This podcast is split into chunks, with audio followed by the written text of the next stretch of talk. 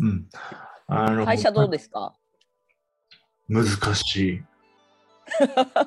ウェブの会社なんですか？あの、うーん、やりたいことは、うん。あの、おおまあ、まあ、いいいのか悪いのか結婚して、うん、お子さん2人いるんでしょ？そうすごい。パパじゃないですか。2歳と1歳が年子でいて、今、えー、やばいっすね。超激しい。めっちゃしんどいんだけど、うん。ですごい。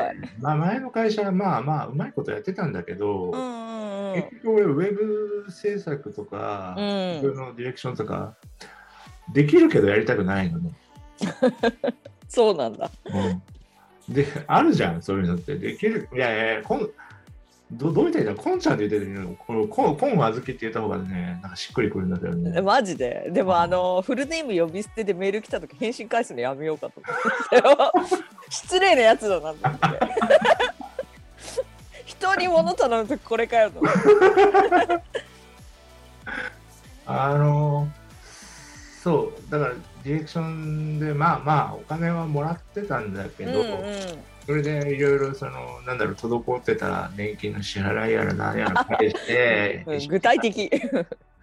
意識返してうきれい見綺麗にして、うんうんうん。まあまああのいいタイミングで子供生まれて、うん。やってたんだけど、うん、まあやっぱコロナ禍はね人をおかしくしたね、うん、思うけれど。あ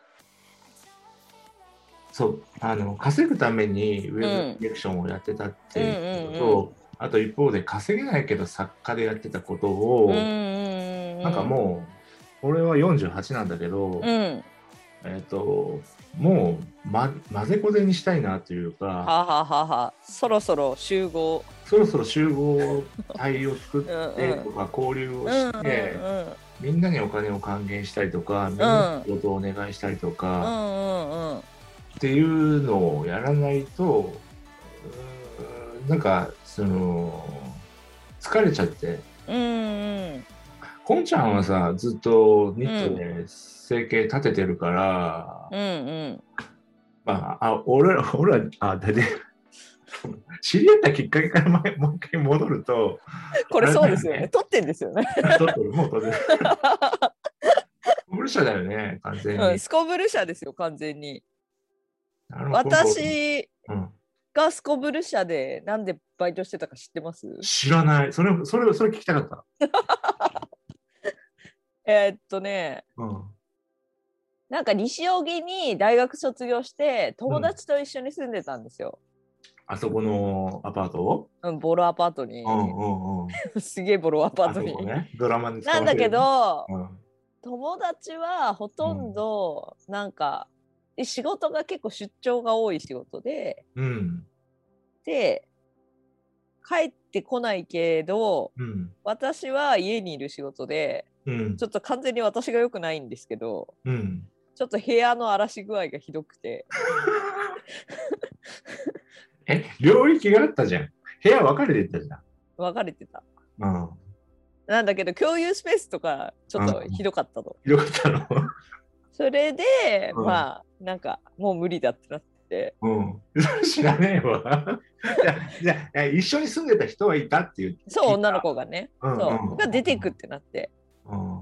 なんだけどやすごい給料安かったからうん。だから家賃が倍になってどうしようってなって、あ、そういうことね。うん、やべえやべえってなって、うんうんうん。やべえなって思いつつ日曜日の深夜に自転車で徘徊してたんですよ。うん、まあまあ、あの頃はあ空いてたりする。えいやないっぱいあったいっぱいあったあった？いっぱいあったいっぱい いっぱいあった深夜まで空いてる店。うん。うんで通りかかったら加納くんってわかります？わかるわかる。あのうん加納くんがうんスコブル社の前で飯浦さん相手に喋ってたんですよ。はい、はい、はい。それで、あ若い人、はいここ若い人いるんだと思って、なんか覗いたら話しかけられて、うん。で話し込んじゃってその日。ありがちなパターンだ。でしょ？で話し込んでうん。で多分ね2回ぐらいはなんかただただ喋りに行ったのかな。うん。それで実はこういう状況で家がやばいと。うん。で給料これしかなくてやばいですよねみたいになったら、うん。うんあで最初にね子供と仲良くなったんですよそれこそ。あ、ゆうちゃんと？そうゆうちゃんと仲良くなってうん。でゆうちゃんが結構大変だからうん。お母さん一人で面倒見るの大変だからたまに面倒見に来てくんないみたいになって、ええバイト代払うからって言ってくれて、うんうんうん。で店番兼ゆうちゃんのお世話お世話っていうかただの相手をしにうん週一行ってたんですよ夜。仕事終わってからそうだったんだ。そうそうそうで震災ぐらいまで行ってたんだけど震災が起きちゃって、うんうんあの危ないから来なくていいって言われてうん。うん。それでちょっと疎遠になっちゃったんですよね。でその後でもしばらくして落ち着いてから一回顔出して会えたりとかしたんですけど、うんうんうんうん。感じかなそれが最後かな。ああ、そっか。俺は確かね、うんそのスコブル社に、なん、なんだ、あ、そう、えっ、と、まあ、その当時勤めてた会社で、うんうんその一部上場企業相手のウェブディレクションとかやってたんだけど、あの、やっぱり作業者から順にノイローゼ状態になっていくわけよ。うん、病んでましたよね、あの時期。うん終わらないから、仕事が。あるある。聞いたことあるような話。やり直しやり直しで、もうずっうん。と終わらなくて、うん。だから順に病んでいくのよ。で、でもう最後、なんとか正気を保ってた俺も、はい。もう無理ってなって、うん。で、まあ、あのーそう、あのーうつで会社を多分、うん。あのき休職はいはいはいで、うん特に多分ね、えーそれ2010年ぐらいなんだけど、うんうんうんあの、もう、えーと、本が溜まってたから、うん。うん。あの、とりあええず、あの、どっかを売ろうと思って、ただ、思い入れのある本ー、とかもあっ。たから、うん。あの、思い入れのある本もあったから、なんか、うーん、なんかブックオフとかに投げ売り嫌だなと思って、えー、うん。古本屋を探してたんですね。そうそうそうそう。えでその当時はまあ僕多分まあまあもうネットもあるから、でうんその人に証言どうやらスコブル社っていうのが俺らえ。北口に住んでたけれど、うんうんうんうん。口にあるらしいと。うんうん。で、昼間行ったのよ。いやー、そしたら昼間って何もやってないよ。うん。う んシャッター閉まってて、うんご用のある方はこちらへとかってう言って、んうん。書いてあった書いてあうんった。携帯の番号書いてあって、なんだよ、こことかって思いながら、で、電話してうん。で、それで何時ぐらいに持ってきてくれればいいみたいな、えー、うんうん。飲んで持って行って、で、まあ、やっぱり古本屋もそうだけど、本見れば、大体そいつが何にわかるわかる思考性がわかるじゃん。うんうんうん。でそれで、あまあ、まあなんか呼ばれて、うんうんうん。あの、まあこれはいくらで買い取るから、うん。これは重要じゃなくてとか、いやいや、それ重要じゃなくてってどういうことだよとかって思いながら、そうそれで、それで、買い取ってくれたんですか？え？買い取ってくれた？買い取ってはくれた。もうあそうゴミ、ゴミ同然のもんだけど、うんうんうん。うん。それでその時に、いや、うんうん。ルーム、ルームシェアを探してる、ルームメイト探してる人がいて、みたいな話で、あ、そうだね。そう。それで、たまたまそのあそこが本当に俺の家から近かったのよ。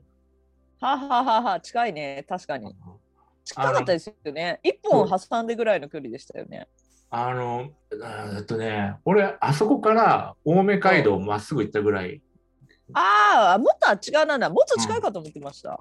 やもうもうちょっとある。ただ、もうちょっとあるの。うんじゃあ、桃四のあっち側ってことですか？いや、ええ、桃四の手前桃四の手前。うん。あの、おんな同じ、エリアですよよ。同じエリア。ほぼほぼ同じエリアです。うん。で、ルームメイト募集とかって言いながら、なんだっけな、だからそのお金を払いながら、うんうんうん。そうそうそう。俺はなんかその時、個展前で、ああ、そうかも。うん。客取りしなきゃいけないわ。で、ああ、言ってましたねう。ん、あのーてんやわんやしてた時期。そう、えっ、と、俺、あそこで一番良かったのが庭付きで、庭付き庭付き。覚えてるかな？俺がね、なんかね、あのーウィーンとかっていう、あの、チェーンソーみたいな、ああ、やってたかも。うん、木を切って、あの、自分でパネル、そう、ああ、はいはいはい活動し。て、でも庭汚くなって、でもいいことかなんとかや。あそこ庭広かったですよね。広かった、広かった。ねめっちゃ広かった。で、そう、あのー何度か作取りもしたし、うんうんうん。でな、なんで解消したのか見つかったって言ってたんだっけあれあ見つかった見つかった。そうそうそうそう。結局、高校の時の友達うん、とす住んで、うん、それが一番長かったかな、最後。うん、うん、あ、高校の時の友達と1年ぐらい住んで、その後、大学の同期の子と1年ぐらい住んで、うん、うん、うん。その後大学の同期の子と大学の同期の子の弟と一緒に3人で1年ぐらい住んで、だったんだ、あそこの。結構ずっと住んでた。知らんかった。結構住んでましたよ。いや、まあまあまあ、俺俺も、俺も2018年ぐらいまで西荻にいたから、うん。あれだけど、そうそう、あんまり接点はなかったような気がするよね。俺も、でもなんか高円寺に越したのってそれ以降ですか？高円寺じゃなかったっけ？あそれ違う人の家だ。うん。なんか一回なんか23回は会ってますよねでも。合ってる。その作取りに、ね作取りの時とか。なんだろうな、なんかね、そうそう、あ、俺、すっげえフリートークすぎるわ。テーマ忘れてしまうわ。ああ。のー、あれだよ。そう、だから、あの時、なんか、だから、俺の中では、なうん。なんだろう、メトロポリタン賞なんだっけ？あの美術あなんかはい美術のやつやってた時。うん。うんうんですげえニットやってるけれど、うんうん。あのなんかそうそう制服のデザインとかもするし。うん、うん、なんかまあ何でもやります ででえっ、となんていうんだえっ、とそう。でちょっと後で触れるかもしれないけれど、はい。やっぱりねどっちかっていうとそのうんファインアートっぽいものもできて、うん。インスタレーションっぽい、ねはいうん表現の方がはい。メインなのかなと思ってたのよ。やっぱり賞取ってるから。ああ全然全然。ただ、えーただあの時、そのブランドの下請けでもう、やってたやってた。うん、ずっとやってる。うん。あの、主だからって言って言ってたから、あまあ、作る人なんだなとはうんう思ったけど、んうんうん。だから、なんていうの？クラフトマンっていうかさ、どっちかというと職人なのかなとう思って。んうん。うんそうですね。でも普通にこっち半分東京半分で、その後も全然、あなんかこっちに半分暮らしてうん大学の仕事が大学の仕事がとか言うとつながんなくなるか、うんまあいいか 大学の仕事が週 3? うんあ週3に減らしたんだよ、うん忙しくて。うん。週3だったんでその友達の弟と一緒に暮らししてる家に週3帰ってて、うん。えー、ハードだな。えでもそっちの方が楽ですよ。こっちから行くと2時間半かかるんですよ片道。あ、そうか。2時間半毎日やるとしたら死ぬでしょ。あ、まあ死ぬね。死ぬね。遠すぎなんですよ。あーでも東京に拠点あると便利じゃないですか。いや、そうだと思う、うん。ん。う。しかも、その、ものの人なんで、あでもそこの居候先には全然置いてなかったですけど。あ、そう？ん。もう完全に仕事で帰って寝るう、うん、よそうだったんだ。えー、で、まあ、いろいろあって、ゴンちゃんとは2、3回会いつつ、今は何何をやってるって言えばいいの？あんまり変わんないです。あ、あんまり変わらない？うん全然か多分全然変わらない。感じだと思う。大学に行ってないぐらい。そうなんだ。うん。それはうん入院してうん。ちょっともうまあなんかもともとその年度で終わりのうん。感じだったんで、うんうんうんうん。そういうことか。その前にバテたって感じですけど。うん。いや、だから、まあ、こんちゃんといえば、もう俺の中では、はい。やっぱり、あの、ギランバレーの話が、はあはあはあ。うん、なんか、あれ、なんだっけな。やっぱツイッターで見たのかな。じゃないですかね。一応各省に報告しなきゃいけないんで。うん、うん。とりあえずいろんなところに言いふらしとかないと。連絡来ちゃうから。なえーだだだって、だからその時の俺のイメージは、ギランバレーでその筋肉が動かなくなって、うんもしかしたら心臓の筋肉も動かなくなるかもしれないから、ああ、一番ひどいとそうなるから。一番ひどいとそうなるから、そういう病気だっていうのうん、をそうそうそうそう聞い。て、いや、マジか、こんなずき、やべえってなって、うん。し、し、知り合いがそんなし、ねえ。ねえ、なかなかないっすしかよ、ね。も若かったし、若かった若かった。でも年齢関係ないんだよ、あの病気あんまり。うん嫌じゃん、夢見悪いよ。あそうかな。まあ、なる人はなるんだと思いますよ。でも、年取ってからなるより楽でよくない？いや、まあそうだけど、一回なっとけば免疫できるとかじゃないでしょうか。一回なったらもう一回なる可能性があるっていうぐらい。そりゃそうだろう。だって原因不明なんでしょ、あれ。原因不明だけど、なんとなく分かってて、うんまあなんか発症する要因があって、うん引。き金になる、要するにアレルギーも、うん。アレルギーみたいな反応なんで、なんか。物質、原因の何かが体の中入るとなるっていうか、そういう感じです。アナフィラキシーみたいなもんだ。うん、まあ近いかも。なんか、私の場合は多分カンピロバクターなんですけど、うんうんうんうんそれが入って、それを攻撃しようと思って自分の免疫が間違って自分の神経攻撃しちゃう。神経攻撃しちゃうっていうやつ。うんあだから人によってはなんか普通の風邪の菌がーうん。とかでなる人もいるし、うん。ワクチンでなる人も結構います。えー、なんかワクチンで重篤な副作用とか言われてるの割と重篤タイプのがそれ。そうなんだ。え、で、あれは結局、今だから話せることって言えば、ど最最初から最後までっていうか、今までどうどういう感じなんですか、病状っていうのは？病状はうん、え別に最初はあだから、えっと、結構忙しくしてたんですよ。すっげえ忙しくて。うん、で仕事に行かなきゃいけないって思っててまず前の日になんか足の裏がチクチクするかなんかでえ？そうで帯状疱疹だと思って病院行ったんですよ。うん。内科行くじゃないですか帯まあ、帯状疱大疹。ね。で帯状疱疹ですかって聞いたら帯状疱疹じゃないって言われて、うんでも何にも異常がないからって言われて家帰ってその日は別に普通に足の裏ピリピリするなと思って一日過ごしてうん。で次の日アトリエ借りてるんでアトリエ行こうと思ったらなんか歩き方おかしいなと思ったんだけど、うん。どこがおかしいかよく分かんなくてうん。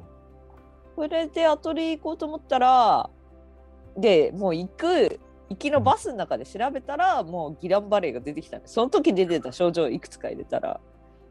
ですぐ病院行けって書いてあってそのまま入院だって書いてあったんでうんこれ仕事終わらせなきゃやばいと思って。やっぱこんちゃんらしいよ。それ。で職場行ってなんか半日ぐらい仕事してその後病院行ったんですよ。脳神経内科に行け内科外科に行けって書いてあったうんうんうん。脳神経内科行ったら なんか脳の CT とか取られてああなたすごい歩き方なんかおかしいってなって。CT 取られて記事取られて。あのレントゲンとか取られて異常ないって言われて、え？かっけって言われたんです。えでかっけって言われてビタミン剤処方されてえうん。えかっけってかっけかと思って。もういやあの病気頭すごい元気なんで。あ、そういうこと。ただただ動かないだけみたいあなー。なんか動かないかもわかんないですよ最初多分。なるほどね。あそれでうん。まあ、かっけかって薬もらって次の日かっけかと思って薬そのなんかビタミン剤飲んでうん。次の日起きたらもう箸とか持てなくて。へえそんな早いの？すっごい早いですだから1日で下手すると寝たきりまで行く人とかいる。えー。で結構それに近くてうん。あの指の先っぽとか足の先っぽとかから症状が来るんでうんうんうん。それでその日でも終わってないから、うん。まあ仕事行かなきゃと思って元気だし行けるだろうと思って 箸持ってないけどまあどうにかなるだろう。それで家出てただ家出たんだけどた立つのがもう結構大変でうん。でなんかビニール傘を杖代わりにして家からバス停までちょっと距離あるんで。うん歩いてたんだけど一回それで転んだら立てなくて本当 そしたら後ろから来た人がこいつやべえみたいになって救それそれなるよね。大丈夫ですか？って声かけるよね。そう。でそのまま入院してそこから1年半ぐらい病院から出られなかったっていう。ああ、1年半なんだ。そうですそうです。へえ、それは、な、何？あの、リハビリも含めてってこと？リハビリも完全にリハビリですてかほとんどもうやることないんでど。治療がうん。うん。治療が 最初にその症状の進行を抑えるのに他人の免疫を体の中に大量に入れて終わりです。へえ。点滴5日間ぐらいされて終わり。あ、そういうことなんだ。うん、なるほど。で結構重重症度的にはかなり結構重度呼吸まで行く手前ぐらいのええ。感じだったんでうんうんうん。やばいじゃん、それ。なまあやばくはないですよ。やばくはやばくはないですよ。へえ感じ。まあだからあ寝たきりに近いぐらいの感じ。え？何？寝たきりに近いぐらいの感じ。やべえよ、十分。やばくはないでしょ。え、その時しあな、なんかやばいかな、死ぬかなとか思ったの？いや全然思わない。だって死なないって書いてあるから死なないなと思って。あそうなんだ。あただ最初の一日、うんめあの点滴打つまでの時間がなんか一晩そのままで平気だってなってうん。平気だってもう今すぐ点滴打っても打たなくても問題だからって言われてあなんか心電図のあのこう貼るやつわかります、うん、わかるわかる。あれだけ装着させられてちょっとこのまま一日ちょっとここで寝てくださいみたいになった時はこれ夜中に心臓止まったらだから呼吸が来たらうん。これ終わるよなと思ってそれだけ不安だったけど。あとめっちゃ痛いんでその時期。痛いの？痛い痛い。だってまだ神経をうん。免疫が攻撃してる最中だからめちゃんこ痛いですよその時期は。し神経、そうか。神経、あの、攻撃されてるの。なん、されてるっていうかしてるんだけどしてるんだよね。その、うん外的超自傷行為みたいなもんですああ。うわー、やだまあ、ならない方がいいと思いますならない。なりたく過。労に注意です過労過労だよね。完全に過労だよね。過労に注意いや、なんかむ、うんあの、あの当時からすげえ働いてたの、覚えがあるのと、あと、その、覚えてるのはね、今思い出したのはね、なんかヤフオクかなんかで、1円のスパゲッティを大あ買ってた買ってた。大量に買い込んで、うんた食ってた。炭水化物ばっかり食ってたっていうイメージが。えそんなことないよ。ちゃんと野菜とか食べてたよ。こただ1円のさパスタは買った。いれ見て見てっつって。やだって貧乏ってそういうことじゃないですか。まあそうだけどさ。えー、じゃあ今その大船にいて、はい。どういう感じなの？そのまだ今その半々でやってんの？いやいやもう大学は辞めてるんで。るから。だからそのそれ大学働いてる最中で、うん。まあ、病気になってそのまま退職って形になりまして、なって、うん。でもうその前に、うん。あの横浜の小金町にアトリエはそうそう、アート、あそこ2だよね。年ぐらい経ってたのかな、うんうんで同じところにアトリエはずっと借りてて、うん。なんでそこで制作してます。なんか近いなと思うのは、その、うんうん俺も確かあの当時ね、あの、小金町のち近くの野毛っていうところで、ああそうそうだ。うん。あのー、あと友達が、えっとみ古民家改造したギャラリーで、カフェギャラリーやってて、まあ、そこに出入りしてたんで、久々にそうそう、小金町すぐ近くですよ、小金町から。うんうん、でもあの辺やっぱさ、赤さ自体の名残、まあこれ言っていいのかな、赤さ自体の名残とか、うんうんうんその野毛だったら、えっ、と、まあ、野毛の方が繁華街ですけどね。繁華街だけど、そのゲイのイメージとかさ、それってさ、駅前に映画館あるから。映画館映画館以外その要素ないですよ。俺、ノーゲイなのに、のゲイの街って面白い。あそういうこと いやでも、ゲイの街ではないよ。ゲイの街はないのか。うん、あの映画館だけあの映画館だけ。まあ、なんか公民館みたいな、市民館みたいなところは、なんか、美空ひばりが昔歌って、ああ、そうですね。美空ひばりの銅像とかあります。うん。まあ、野毛って言ったら飲み屋街じゃないですか、ね。飲み屋街だよね。ううん。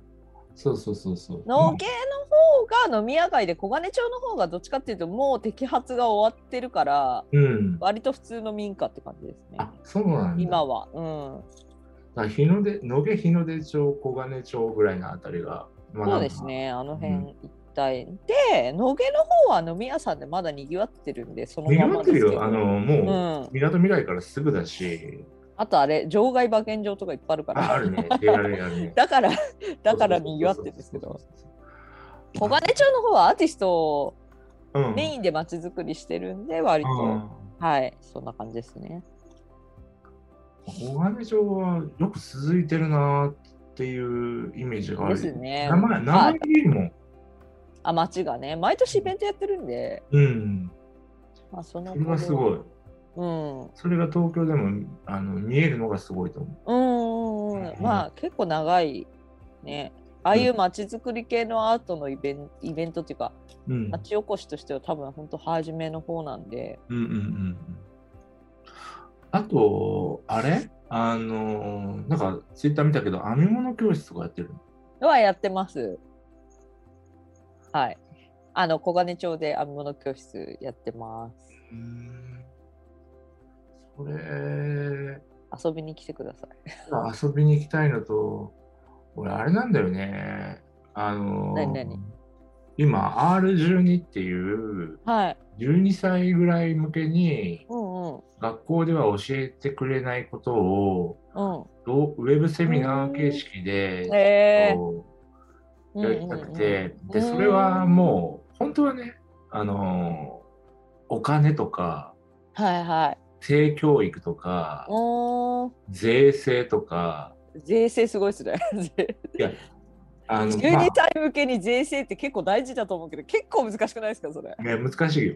だから俺俺俺がやるんじゃなくて、んうんせせ専門家なんだはい。なりなんなりして、アートとかもそうだし、あの、なんか、うん、その学校では教えてくれないことを学びたいので、それは、えっと、やっぱりまあ、こんちゃんにも言えばわかるけど、サバイバルスキルなのよ。ああ。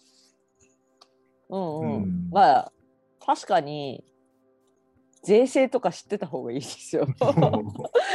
いや税制マジ大事なんですよ。うんそういう意味での税制ね。うん、会計会計大事。いやその大事だよっていうこともうん。学校では知らないじゃないそうですね。学校ってあんまりそういうなんだろう実質なんだろう実際の社会生活みたいなのってやんないですよね。うんうんわかんない今の教育わかんないですけど。今の教育は分かんないけれどでもいずれにせよその試験勉強っていうのが、えっと、中高生とかはう主ん。で、そのイでメージありますよね。そうで小学生までなんか伸び伸びやかにとか小学生以前はチークとかって言ったりしながら、でもそれがなんかいつの間にかその受験勉強にすり替えられていく、そのシシステムが嫌でで別に俺文科省入りたいわけではなくって政治家になりたいわけではなくって、ただそのサバイバルスキルを自分たちの子供にね、自分の子供にうん。うん教えられるようにしてあげたいとかうん。って思ってるんですよ。うんうんうん。あそれにそのこんちゃんのサバイバルスキルとかでもその編み物とかさ、なんかそういうの、うんうん。なんかもし本当にまあそれはそれはもうお金払って有料でウェブセミナーとかの配信とかをやるつもりなんだけど、うん。うんそれちょっと計画が結う構マネタイズ優先だから、ちょっと後になるんだけど、うん。やりたいなと思ってて、うん。なんか、うん、そうそうそうそいや結構今ウェブワークショップみたいなの流行ってますもんね。う。うん、流行ってる。でも、それを、じゃあ、なんていうのかな。みんなどうやって集客するかっていうところに、みんなフォーカスしてるんだけど、俺も専門家だけど、まあ、何回かあのうん。オンラインでワークショップやったんですけど、うん、やっぱりねうん、まあやり取りが結構難しいのあるかな。なんか物作る系だと多分単純作業だったら説明がそんなないからいけるんですけど。うん、あただ今のちっちゃい子ってうん、あ結構小学生ぐらい向け対象だったんで、うん、もう全然私たちの世代って逆にウェブって聞くとちょっと物おじするじゃないですか、うん。その感じは全然ないですね。あ、そうなんだ。もう全然平気そうなんだ。親がセッティングしたらファーってきてうん、なんか普通にガーってやり始める。できるできる全然なんか違和感ないみたいええなんか大人世代の方がえー、ウェブですかみたいな感じあ、あそれはあるかも。今ある。だから、それを逆手に取ったのが俺、このポッドキャストなんだけど、うーんあのー原稿を見読むのあ、文字を読むのが邪魔くさいし、うん。えー動画だとうんうん。いらん情報が入ってきちゃうじゃん。あー。見た目とか。あ見た目とかいらないかもしれないですね、ううん。有名人でもないしね。そうそうそうそうそう。う。ん。で、えっ、と、本社で知ってるかどうかわかんないけど、うん。あの、ホリエモンがはいは雑談っていうアプリをやってて、いえ月額1500円で、有名人の、ー、うん。なんか、えー有名人が語る話聞き放題みたいな。えー、面白いんですかそれ？わからない。いや、わからないものに1500円払うか？払わないけどでもとりあえずそれ仕事だったらちょっと1500円払ってみた方がいいんじゃない？払って、払ってみ、払ってみようかな有名人ってどういう人がいるんですか？いや、有名、有名と名乗る人有名っていっぱいいるじゃないですか。自称有名人とかいるじゃないですか。でそれよりは、その、うん。なんだろう、身近な人とかが、あーあー、まあまあまあ、あの、なんかメールで送った通り、本当に壁に詰まってますとか、あの、あ。今すっげえ悩んでるんですみたいなことを、へうんあの、ポッドキャストで聞いたりした方が、なんか親近感湧くじゃん、無料で聞いた方が。湧くかな？湧くかな？有名人ですらどうでもいいのに。知らん一般人とかどうでもよくないですか？いや、まあ、わかんないけどさ、まあ、ちょっと実験的にやってるんだけど、ただ、えっ、と、うまくいけば、なんか、その、そういう課金の方に、うん動画の方に流していったりとか、へーうん。実体的にやりたいのよ。うんうんうんうん。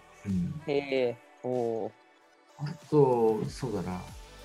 そうか。で、そう、最近の関心事って、はい。なんか、何ですか？最近の関心事？うん。コロナ以外に そう 当たり前だよ、それ。オミクロン株以外に。最近の関心事。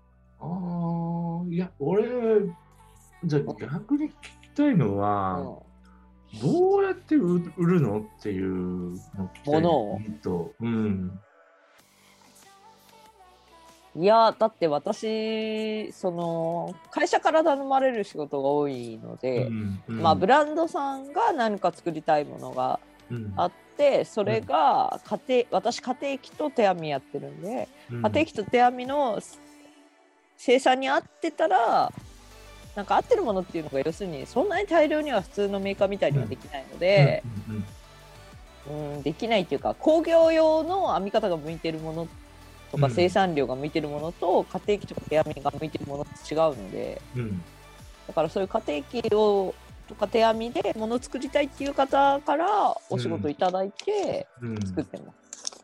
おまあ、それ以外に、まあ、オーダーいただいたりとかそうだよね。まあちょこっとあるそうだよね。オーダーメイドってありそう。まあでも、オーダーよりは会社からの仕事の方が多いですけどね。多い。うん、まあ、うんオーダーメイドだとちょっと高高い。まあ高い、まあ普通に、それこそユニクロとかで洋服買うのに比べたら全然高いですけど、うんうんうん、そりゃそうだ。うん。そういう感じですね。あ、あと最近のツイートで気になったのは、はい原料が高騰化してるって。ああ、燃料やばいっす。原料やばい。あのー材材質っていうか元は何なの？えっ、と動物？それとも物によります。繊維による。繊維による、まあ糸だったら編めるから何でもうん、編めますけど。いや、それこそニット、ニットに限らずですけど、うん。もうハイブランドになってくると、チェーン編めとか、うん、金属のチェーン編めとか、そういうなんか、これあ編めみたいなが いろいろあるんで、SDGs 系、うわー関係なく、まあ、昔からうん、あるんで、まあ糸だったら何でも編めるんですけど、うんまあなんかベーシックに使う羊毛とかシルクとかうん。麻とか何でも値上がりすごいんで、うーん。多分値上がりの原因はコロナで船便が止まったのと、うん。船便の燃料が高騰してるのと、うんうんうん。あと原材料自体の生産もちょっと低いのと全部って感じ。複合要因で値段がどんどん上がってる感じだと思う。やばいね。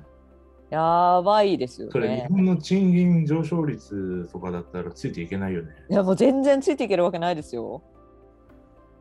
でも、めどこに行くの？それのしわ寄せ。しわ寄せ。うんいや今んとこ人件費人件費 人件費ってあとやっぱ物価は上がるんじゃないですかね。いや物価は上がると思うよ。あの、あのうんし資源獲得競争がもう本格化してるからさ、あの日本ぐらいでしょ、その海産資源とかがしかこだわってないのって。うん。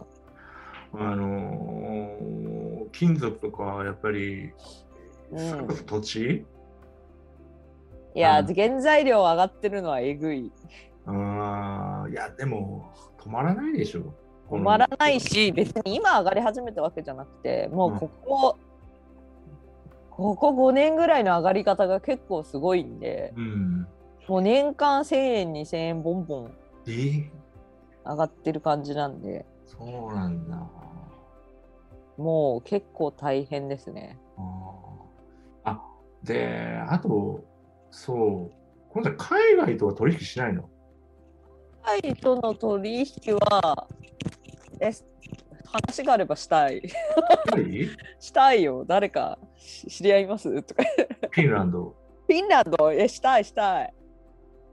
い今だからできる、その、例えば、うんこんちゃんを、うん作品をフィンランドに紹介できない。ああぜひぜひうんそういうのは興味あります。うん。で、まあ、正直俺が狙ってるのは、うんアフリカなんだけど、アフリカいいっすね。これから。うん、これかこら。れからって言い始めたのが数年前だから、もうこれからじゃないのかもしれそない。うそうそうそういい今もうあの高度成成長期に入ってるから。そうです。ね。中国がだいぶ入ってますもんね。うん。日本はもう完全にアフリカを出遅れた感ないですか？遅れてる。ねあのなんだろう。なんかこの前探し物してて、探し物っていうか仕事で、情報通信白書かな？なんかその IT の、え。うんもう全部これよ。あ。半導体負けました、テレビ負けました本当ですよねスマホ負けました、みたいな。何が残ってるの？残ってるのあるんですか？スイッチぐらいなんじゃない？スイッチ。そうススイッチとプレステぐらいなんじゃない？だからやっぱなんだろう。そういうお遊び系しか残ってない。そうそうそう。アニメと？アニメとアニメと。でもアニメもね、中国、韓国すごいですもんね。あらしいよね。うん。もうダメじゃないですか。こっちがはこっちに入ってこないだけで。うん、すごいですよ。なんか向こうで作ってたじゃないですか、人件費安いから。そその時になんか全部技術盗まれたからもうおしまいみたいな。いや、バンバン使ってた。オフショア、オフショアって言いながら。うん。次オフショアって言われるんだって、日本が。うわうわ本当のオフショアだよ。本当だよね。本当だよね。すごい、すごいあれじゃないですか。いい絵ってみような。もそう。だから、まあ、俺もその海外移住とかも考えてて、うんうんうやっぱり、そのいや日本でもそれこそお子さんまだちっちゃいんだったら海外移住全然ありだと。うん、私も海外まあちょっと海外やり取りしたりとかあっていうかうん。海外普通にヨーロッパだはうん、あのなんだろう仕事先っていうかうん、こっちから送ったりとか向こううんうんうんの人から発注受けてっていうのはあるんですけあど、そういうことね。うん、あとなんかコンペとかも大体向こうのに感じですねもはやね。だから意外と、うん、そうだな。そういえば仕事してないっていうかまあな,、うん。ん、なんとなくそういうのはあるんですけど、つながりはあるんで。うそうそうです。で、そこら辺の動きをもんうんうん、う真面目にやろうかなっていうのが、そうですね。いいと思います。この1、2年のやつで、いこの、もしかしたら、ポッドキャストも、うん。俺昨日探してて、うんうん。あの、一回テキストにしてうん翻訳しようって考えて、めんどくさく思って、うん同時翻訳 AI とかないかなとか思って探したらありそうだから、同時翻訳 AI で。すごいそんなのあるんだうんいや、多分あると思う。日本人が知らないだけで。まあでもすごいですよね翻訳も DeepL とか使ったらほぼほぼねうん。単体じゃ使えないけどほぼほぼ出るって感じですもんね。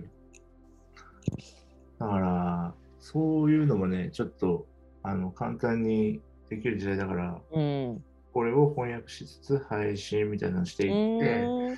なんか文化的交流みたいなうものんもできるといいなとか、うんうん。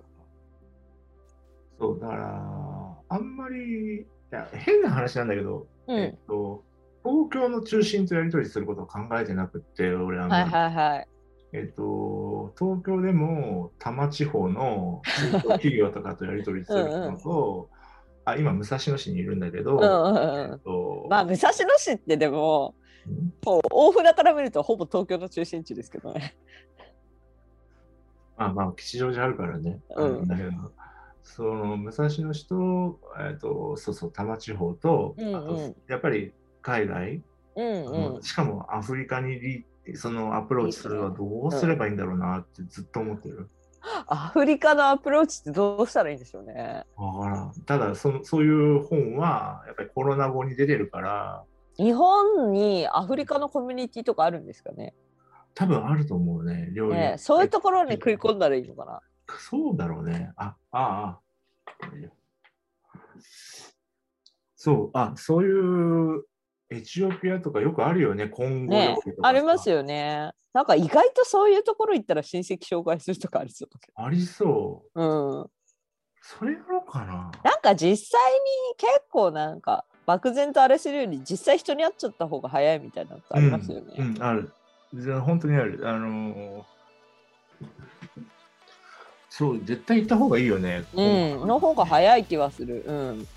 やってみようかな。いや、なんなんていうのかな、その日本の企業に飛び込むと、もうん。ういろんなバイアスかかってめんどくさいじゃん。うん、めんどくさいと思います。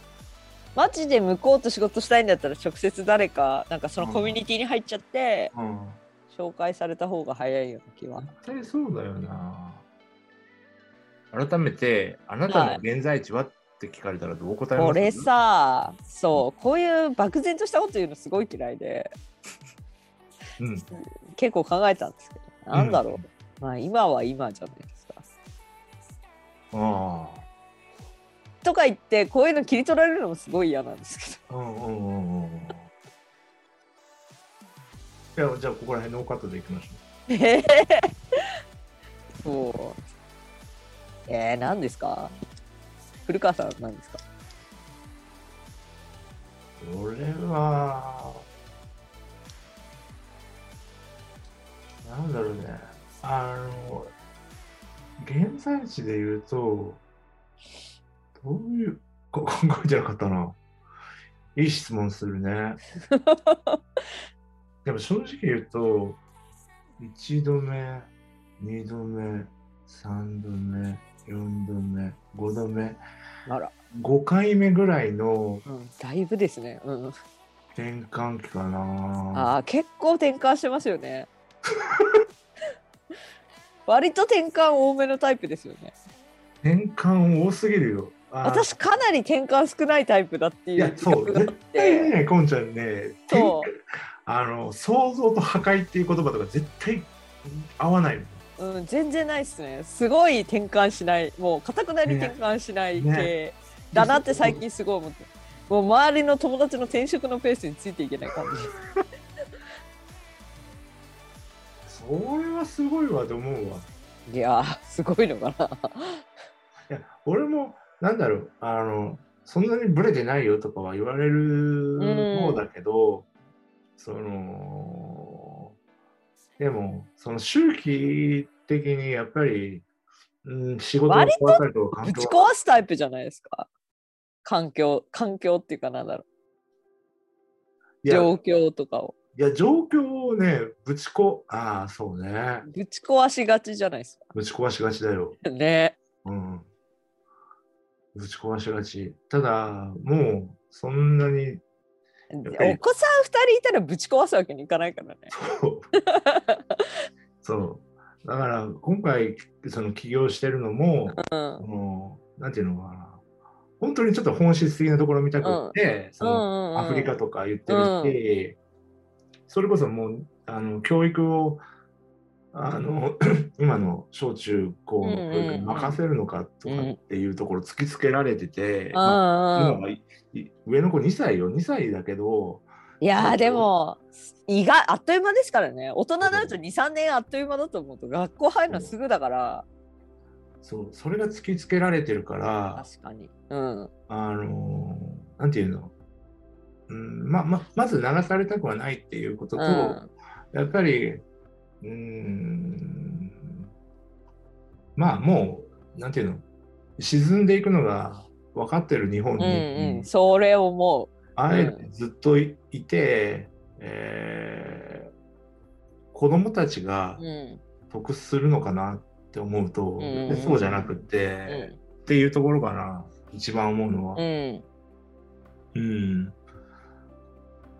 だから、まあ、なんだろう、例えばこういう Zoom とかのうん。あのプロジェクトとかでも、あとお俺の会社もそうだけど、ほとんど、あの テレワークなわけですよ。うんうんうん。もう今そうすごいですよね。っていうか便利になりましたよ。うん。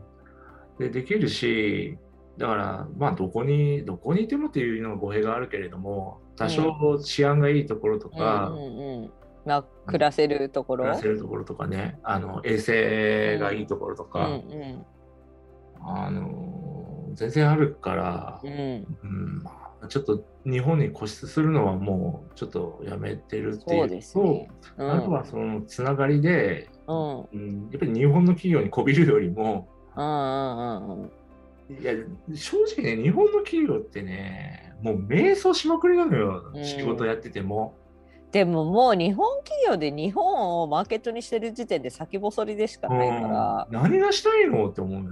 ら、うん、すげえニットとかだったら、うん。アフリカとかすげえなんかまあい緯度にもよるんだろうけれど、うん土地にもよるんだろうけれどなんかありそうだし北欧とかもすごいニーズありそうだなとは思ううけど、ん、北はあるんじゃないですかね。やっぱり、まあ、っていうか多分マーケットの問題でニーズは多分どこ行ってもあるっちゃあるうん。ですよね。でうん。日本、意外と日本のニって人気なんですよ海外で。なんで？コーヒーいや品質っていうかあれが人気なんです、割とあの図案とかが人気なんですそもそも。え？ちょっとそれこそガラパゴス進化してる部分があってうん。日本の編み図読めるって言われると海外ですごいどうやって読むのか教えてくれっていうのが多いらしいんですけど編み図って結構国によって書き方が違っててうん。英語の編み図って全部文章表記なんですけどうん。日本ってあの模様で表記してあるからあれが結構日本だけっていうか日本特有の方法であれを読みたい海外の編み物ユーザーって結構いるんですよね。へえすっげえニーズあるじゃんそれ。ね。だからあのこの記号はこういう意味でみたいなのは結構向こうであのほ欲せられてるっていうかあと日本のやっぱ日本人のこう色使いとか柄使いってやっぱりちょっとほこっちからす日本人からすると海外の色使いとか柄とかいいなと思う感じでうん。見えてるんじゃないかな日本のなんかあの珍しい。珍しい感じにちょっと見えてるんじゃないですかうね。ん。あいや、そっか、やっぱりそうなんだな。手編みにた戻ってくるんだな。まあね。まあそもそも家庭用の機械も今海外でうん。使ってるのも日本の昔の機械みんな使いまして使ってるぐらいだし。あまあそもそも日本ってあの島製機が国際ブランドな感あ、じで、うんうん。そう、あのー、編み機強いホール、ホールガガガーナメントホールガーメントの、うん、和歌山だったかな。福井？和歌山じゃないと、う和歌山？ん、しますどこだ？福井じゃない。島製機ね。そう結構うん。ニッ。ト技術は。高いんだ。すごい高い。和歌山でした。すいません合ってます。はい。ほら、ビトビ強いんだよ、俺。和歌山です でも、そっか、そこら辺はね、そう、あの、ユニクロつまんねえなって思いながら。いやでもユニクロあの値段であれができるのはすごいけどねい、や、すごいけどね。うんすごいけど、工業化していって、グローバル化していった果てに何があるかっていうと、あの、もうマニュアル化と、その、オートメーションなんで。うんまあでも商商業の形としてあれだけ物を売り出すっていうのが、うん今の流れとはちょっと違いますよね。もう今、SDGs でこれだけ、そうね。まあ、日本より海外の方が言われてるだろうし、ってなるともうあれだけ店に物陳列する売り方ってちょっと時代遅れちょっとちちょっと違うよね。うんうん。それは違うと思う。だからもっとそのミニマルな感じにやらなきゃいけないんだろうし、うんうん面白いな。とりあえず、小金町はさ、アトリエがあるだけなの？毎し時々作業しに行ってんの？いやいやアトリエに作業しに行ってます。あ、アトリエにだ作業からアトリエアトリエっていう名前の職場みたいああ、そういうことね。ほぼ毎日行ってますね。ああ。ああ。小金町来たらいます。います。ああ、えいそれはちょっと行きたいな。編み物教室とかすっげえ俺は、あぜひぜひ楽しいと思い気ますよ。になる。うん。うん。気になるし、むしろやっぱりそういうのを伝承していってほしい。うんうんうんうん。そういうことで。うん。な、いや、なんかその、うん。うんまあ、これもちょっとアンビバレントな話なんだけど、やっぱり YouTube だけ見てる生活って飽きる人が多いと思うんで、はいはいはい。る人っていうのはあのニーズが高いんだろうなとかと思ってて、多うん分繰り返しがどっかで来るんだろうなとう思う。うん、それにしても、その、やっぱり、オンラインセミナーみたいな形で、はい。えっと、海外はものすごく、まあ、ユーデミとかね、あの、講座もあるし、ただそれって、ほとんどが IT 技術の部分が結構多かったりするんで、やっぱり、あの、裾野の部分とか、ニッチな部分も、あの、絶対に必要があると思うんで、そこら辺のところを、まあ、掴んでいきたいなとは思ってるね。うん。まあ、日本日本っていくつかあるじゃないですかそういうオンラインレッスンみたいなうん。あれってどのぐらい流行ってるんですか、えー、何人かややってる友達っていうかいるんですけど。とね、なんか習字教室とかは聞いてると向いてるなと思った。うんうんうん。正直、うん。クローズドの方が流行ってると思うよ。ああクローズド。ああそうですね。クローズドのイメージで話してました。うん。クローズドで、 Zoom で、あの、うん。あそうそうそう、そういうイメージでお話して金取りお金払って、たうん。そういうイメージ。うん、うん。それはね、もう、まあ、ここによるけれど、結構やってんじゃないかな。結構やってますよね、ああじゃあもっとどっちかっていうと、うんオープンな講座なんオープンのを考えてる。ああ。あれとか、それこそ YouTube の考えてるけど課さ、金よ。オープン、うんオープンなところに課金で置かれてるの？えでも今すごいですよね。YouTube で大学講義とか見れるじゃないですか、結構。見れるねそういうのは見てます。それは、あんまり見られてないんじゃない？見られてないのか。対談とかさうん。大学講義とか結構面白いじゃないですか、YouTube に面白い残ってるだけで。ね。でもあの本当に意味が出てくるのは10年後20年後だと思うんだようね、映像がアーカイブスとして残ってきて、あのチャリンチャリン言うのって。でもコンテンツ作れるのって若いうちだけなんだ。うんうんうん。うん。そうそう。あの60、70になってからコンテンツまあ作れるしねそりゃそうですね。うん、養老養老先生とか養老孟先生とかでもさ、もう解説とか評論になるじゃん。自分うんなりますねいうよりは、うん、だからガンガン作っていくのはもう今だけっていうか、うん。今がもう最後かなとは思ってうる、やーんっぱりそこら辺の仕組み作りっていうところは、うん。うん。すごい海外を海外特にアアフリカとかやっぱりうん。ノルウェーとかもうなノノルウェーじゃないフィンランドとかそのうんうん。あうん、ヨーロッパとかうん。EU 圏内とかその USA ではないところの方が僕はこの後あの楽なのかなとは思ってる。うんうんうん。うん、まあまあとりあえず、はいいろいろありましたが、だいぶ喋りましたね。だいぶ喋ったね、ありがと